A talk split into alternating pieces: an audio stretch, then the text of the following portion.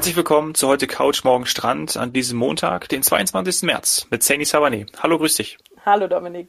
Ja, nicht nur die Lockdown-Internetverbindung trübt so ein bisschen die Stimmung, sondern auch die Diskussion und Berichterstattung über Urlaube, vor allem auf Mallorca als aktuelles Beispiel, werden ja sehr kontrovers geführt. Darüber wollen wir heute ein bisschen sprechen.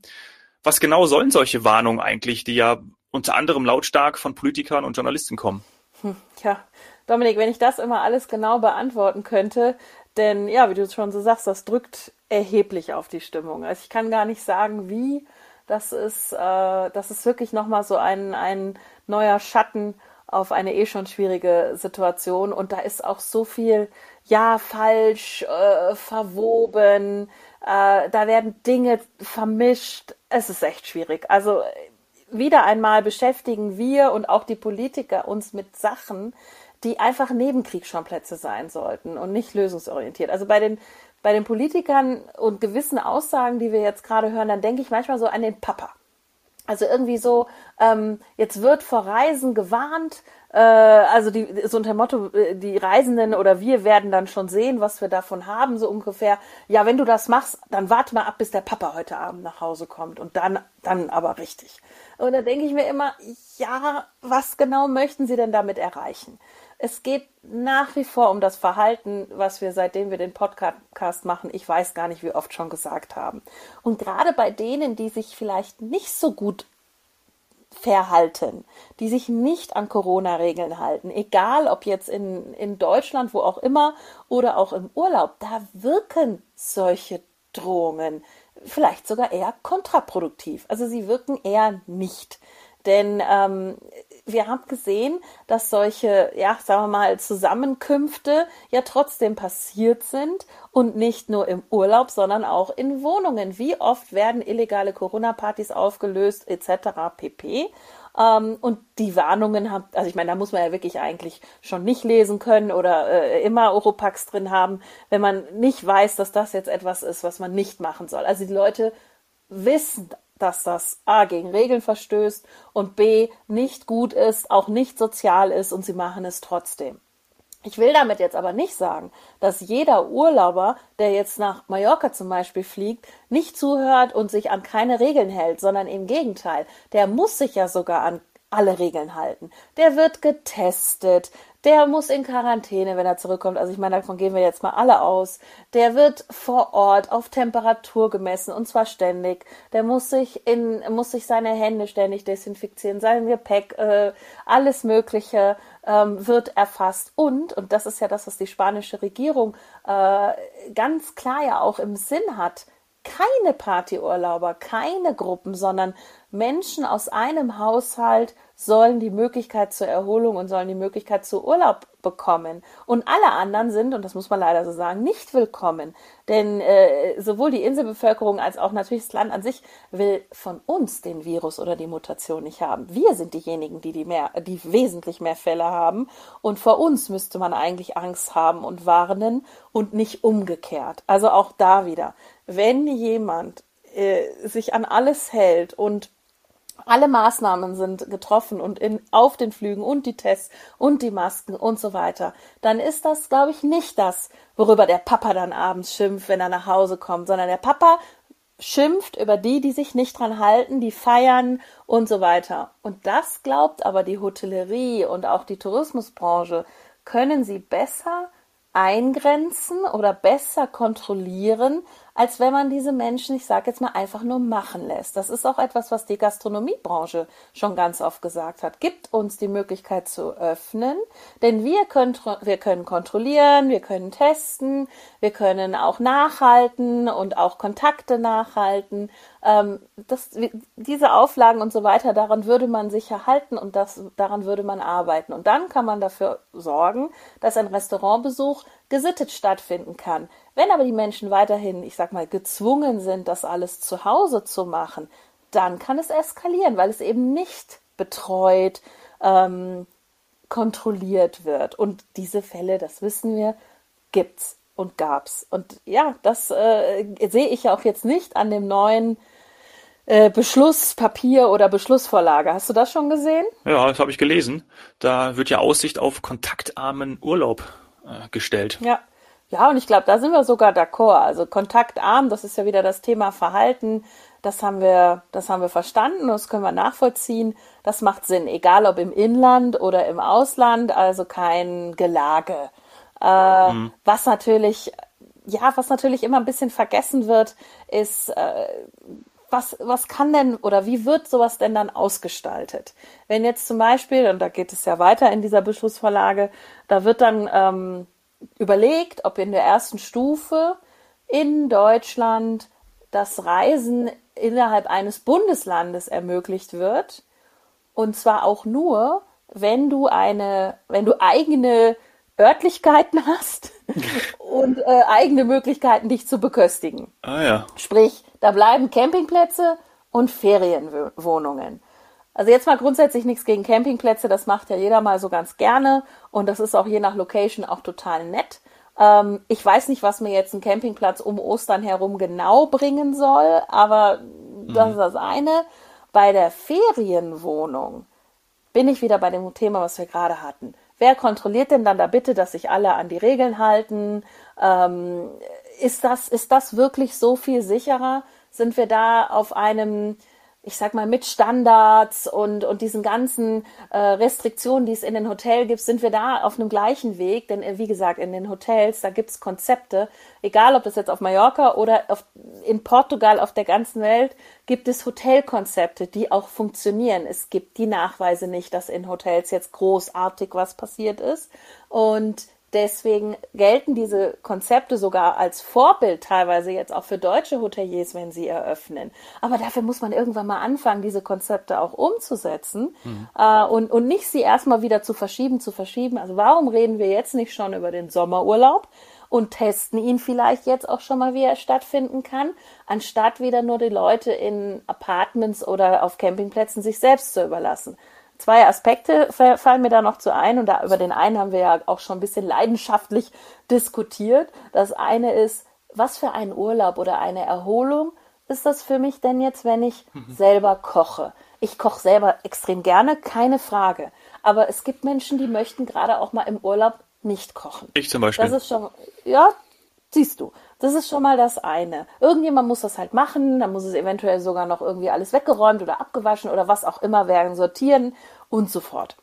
Das kannst du dir in einem Hotel sparen. Das gehört zum Erholungsfaktor dazu. Äh, und das andere, und da haben zum Beispiel ähm, auch mehr Hoteliers schon von Phänomenen berichtet, auch zum Beispiel in Portugal, dass da die Bevölkerung absolut auf Hotels geht. Das ist der gegenläufige Trend oder gegensätzliche Trend zu dem, was wir zum Teil aus den USA oder so gehört haben von, von Anbietern von Ferienwohnungen, sondern also ein, ein, ein Portugiese sagt sich sowohl letztes als auch dieses Jahr, nein, ich gehe auf jeden Fall in ein Hotel, am liebsten sogar mit All-Inclusive, weil ich weiß, a, die haben das die sogenannten Clean and Safe Regeln und das funktioniert. Das hat auch letztes Jahr hervorragend funktioniert. Da ist alles geordnet, geklärt, gesäubert, desinfiziert und und reglementiert vor allem auch auch limitiert, was Anzahl mhm. und so weiter angeht. Und ich muss, und das fand ich sehr interessant, wenn man überlegt, wie sonst die Lebensfreude ist mit Essen gehen und draußen und alles schön, das Leben genießen. Nein, die sagen sich in diesem Jahr, ich will nicht in Restaurants gehen. Ähm, nicht so viel wie in einem Urlaub, wo ich jetzt vielleicht nur eine Ferienwohnung habe oder, oder gar keine Ferien, gar nichts ansonsten. Ähm, jeden Abend irgendwo rausgehen und auch nicht einkaufen gehen jeden Tag. Und das ist ein Argument, was zum Beispiel die Portugiesen dazu bringt, sehr auf All-Inclusive-Hotels gerade zu setzen und die Nachfrage ist groß.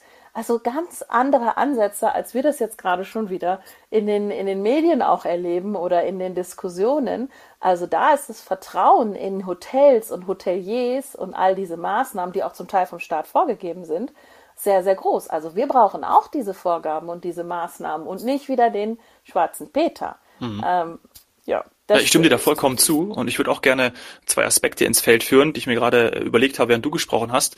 Denn ich finde es komplett richtig, was du sagst. Es gibt ja die guten und funktionierenden und im letzten Jahr auch schon bewährten Hygienekonzepte und das ist ja das, was wir auch immer in den Folgen gefordert haben. Nutzt die Lösungsansätze, sucht Lösungen, testet sie aus und dann ähm, kann man sehen, ob sie, ob sie, ob sie wirklich funktionieren. Und die letzten Jahre oder das letzte Jahr hat es ja auch gezeigt, dass eben ganz viel funktioniert und ähm, möchte jetzt nicht oberschlau rüberkommen, aber wir haben ja auch im Bundesurlaubsgesetz ähm, den Erholungsurlaub festgeschrieben. Ne? Also es besteht ein gesetzlicher Anspruch auf Regeneration. Und da war die hitzige Diskussion zwischen uns beiden, bevor das Mikro an war. Natürlich haben wir ein Recht auf Erholung, was super gut ist. Und wie sieht die aus? Wie individuell kann man sich die ausgestalten? Manche auf dem Balkon, manche im Campingplatz finden sie cool, aber andere eben nicht. Die möchten was anderes machen. Das ist dann eben auch die individuelle Freiheit. Und darauf sollte man schon eingehen und nicht ähm, alles über einen Kamm scheren. Und das ist, glaube ich, ja, das ist, glaube ich, ein wichtiger Aspekt. Ne? Ja, ist auch eben ein, ein riesiger ähm, psychologischer Faktor. Wie du gesagt hast, für manche ist das ja okay. Manche müssen vielleicht auch gar nicht wegfahren oder weg, also verreisen an sich äh, und nutzen den Urlaub, weiß ich nicht, vielleicht für die Gartenlaube oder so. Aber Urlaub gibt es nicht ohne Grund. Ich meine, das haben die Industrienationen äh, einfach alle gemerkt, dass nach Arbeit auch eben die Erholung erfolgen muss.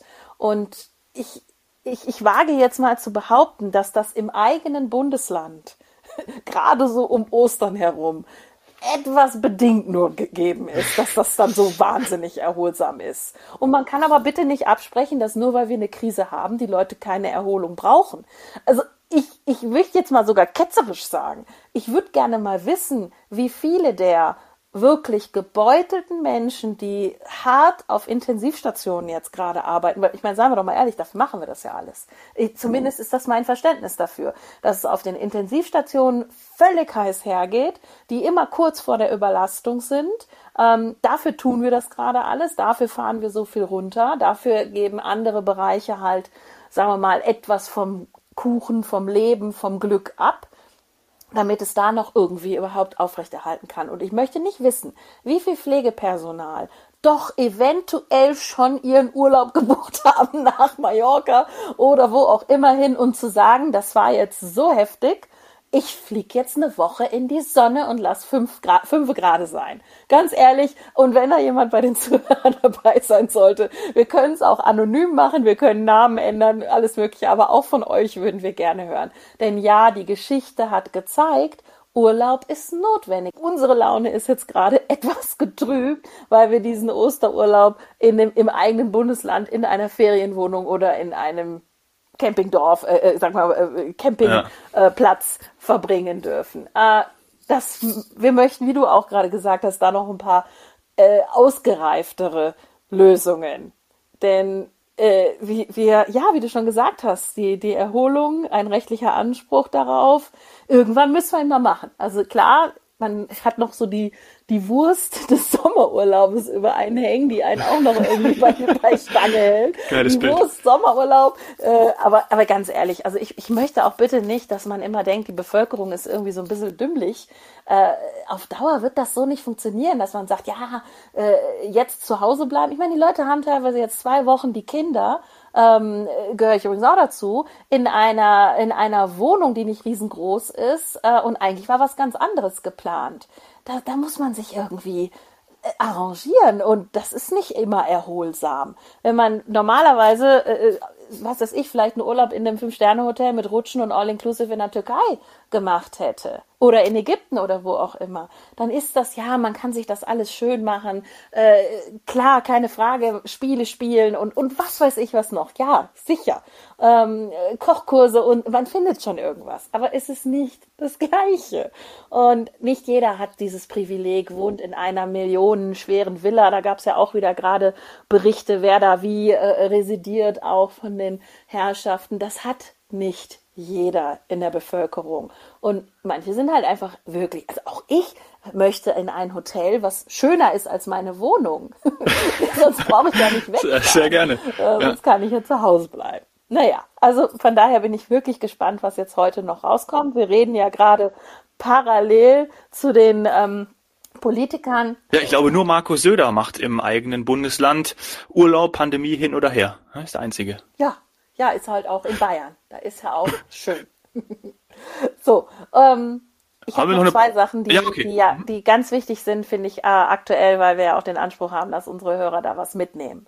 Äh, das eine ist die Berichterstattung, also es ist eigentlich beides Berichterstattung Mallorca, Mallorca Urlauber, die ja jetzt gerade irgendwie wie die Sau durchs Dorf getrieben werden. Also, Zum Ersten. Gerne ähm, sagen Journalisten im Moment, äh, dass ja Reisen in Deutschland verboten sind und Mallorca ist erlaubt. Wie das denn sein kann. Das Mhm. ist so nicht richtig. Das kann man so nicht sagen. Das ist meiner Meinung nach eine falsche Berichterstattung. Man könnte fast sogar schon Propaganda sagen. Denn wir haben in Deutschland ein Beherbergungsverbot. Das macht es eben unmöglich, dass man reist, außer man schläft irgendwie bei Freunden oder man legt sich äh, vielleicht in einem Apartment die Unterkunft so zurecht, dass man da geschäftlich hin muss. Also ich will jetzt hier bitte keine Leute auf die falsche Idee bringen, aber ja, leider, das gibt's. So. Das ist der, das Verbot, was wir haben. Also die, die Hotels dürfen keine Urlauber, keine Gäste aufnehmen. Es gibt ansonsten auf der Welt kein Reiseverbot. Das ist vielleicht schon mal das Wichtigste. Ja. Und es ist auch nicht, dass jetzt gesagt wurde, Mallorca-Reisen sind erlaubt und irgendwas anderes ist verboten. Das ist beides nicht richtig. Das ist nicht die Aussage, sondern Mallorca ist von der Liste der Risikodestinationen runtergenommen worden. Ja, das hat man dann irgendwie gleichgesetzt. Das haben wir ja auch beim letzten Podcast gesagt. Mallorca-Urlaub ist möglich. Möglich, aber mit all den Auflagen. Eben auch keine Einladung für äh, Halligalli, sondern es ist einfach keine Risikodestination mehr. Und Flüge gibt es, die gibt es aber auch aus verschiedensten Gründen. Es gibt da Zweitwohnsitzler und so weiter und so fort. Ähm, Und darauf kann man sich dann buchen und kann dann in ein Hotel gehen, was nämlich nicht geschlossen ist, weil es nicht verboten ist. Und die Insel ist unfassbar abhängig vom Tourismus. Ähm, Es haben sich aber, und das ist auch ein ganz, ganz wichtiger Aspekt, 10% der Hoteliers nur dazu entschieden, überhaupt zu öffnen, weil Ostern um die Zeit immer noch eine Nebensaison ist und schon immer war und die Nachfrage nicht irgendwelche Millionen und Abermillionen aus Deutschland oder welchen Ländern auch immer widerspiegelt. Das ist alles noch auf einem geringen Niveau und hat mit einem normalen Sommer auf Mallorca nichts zu tun.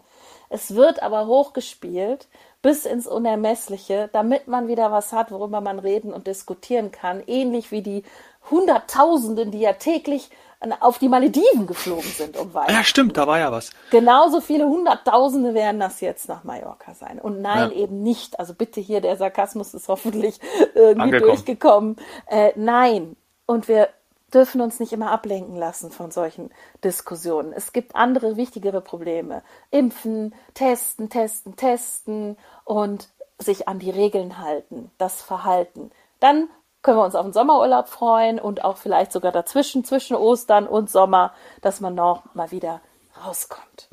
Und abschließend eine positive Meldung. Du hast mir vor der Aufnahme auch gesagt, dass die Algarve kein Risikogebiet mehr ist, ne?